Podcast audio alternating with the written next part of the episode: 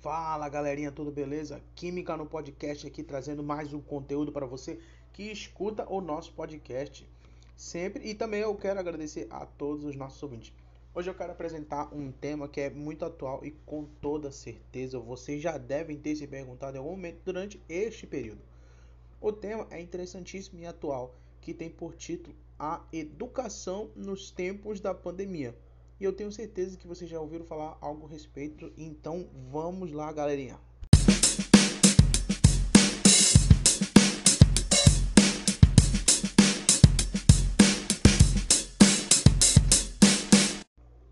Como eu havia falado anteriormente, que se trata de algo totalmente atual. E como vocês sabem, o coronavírus deu as caras desde 2019, causando grande problema a todos neste planeta pois acabou afetando no preço dos alimentos, no mercado de trabalho, financeiro e principalmente na questão do ensino.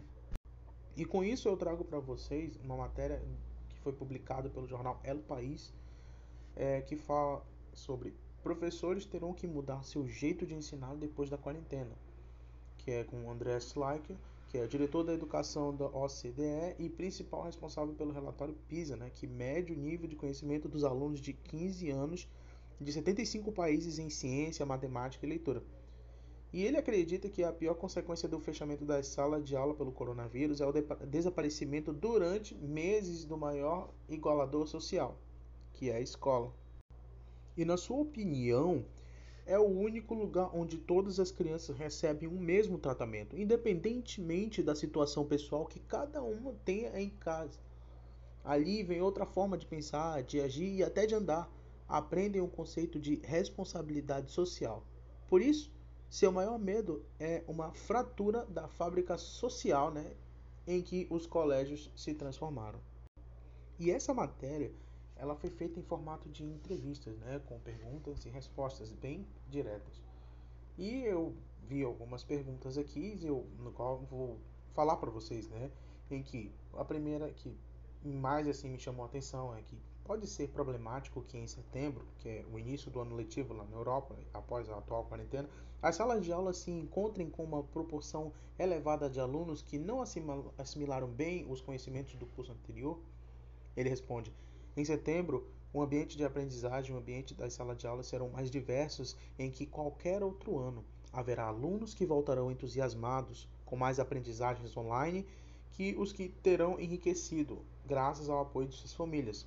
Outros chegarão desmotivados, e esse é o desafio: aumentar o reforço escolar para essas crianças. Outra pergunta: a reabertura das escolas ocorre a diferentes velocidades na Europa. Os especialistas insistem em que cada mês a desigualdade cresce exponencialmente. Ele respondendo: O custo social do fechamento das escolas é dramático. Diferentes pesquisas mostrarão que não é a cada mês e sim a cada dia. Inevitavelmente, a lacuna de desigualdade vai aumentar e precisamos encontrar fórmulas para mitigá-la. Os alunos terão que dedicar mais horas ao estudo. Será preciso envolver as famílias. Não há uma resposta clara. As famílias com mais recursos poderão compensar com aulas extracurriculares pagas do seu bolso. O que as famílias querem para os seus filhos é o que o governo terá que assegurar para todos. Outra pergunta que é feito ao professor é que os docentes deverão modificar a sua forma de ensinar em setembro? Ele respondendo: absolutamente.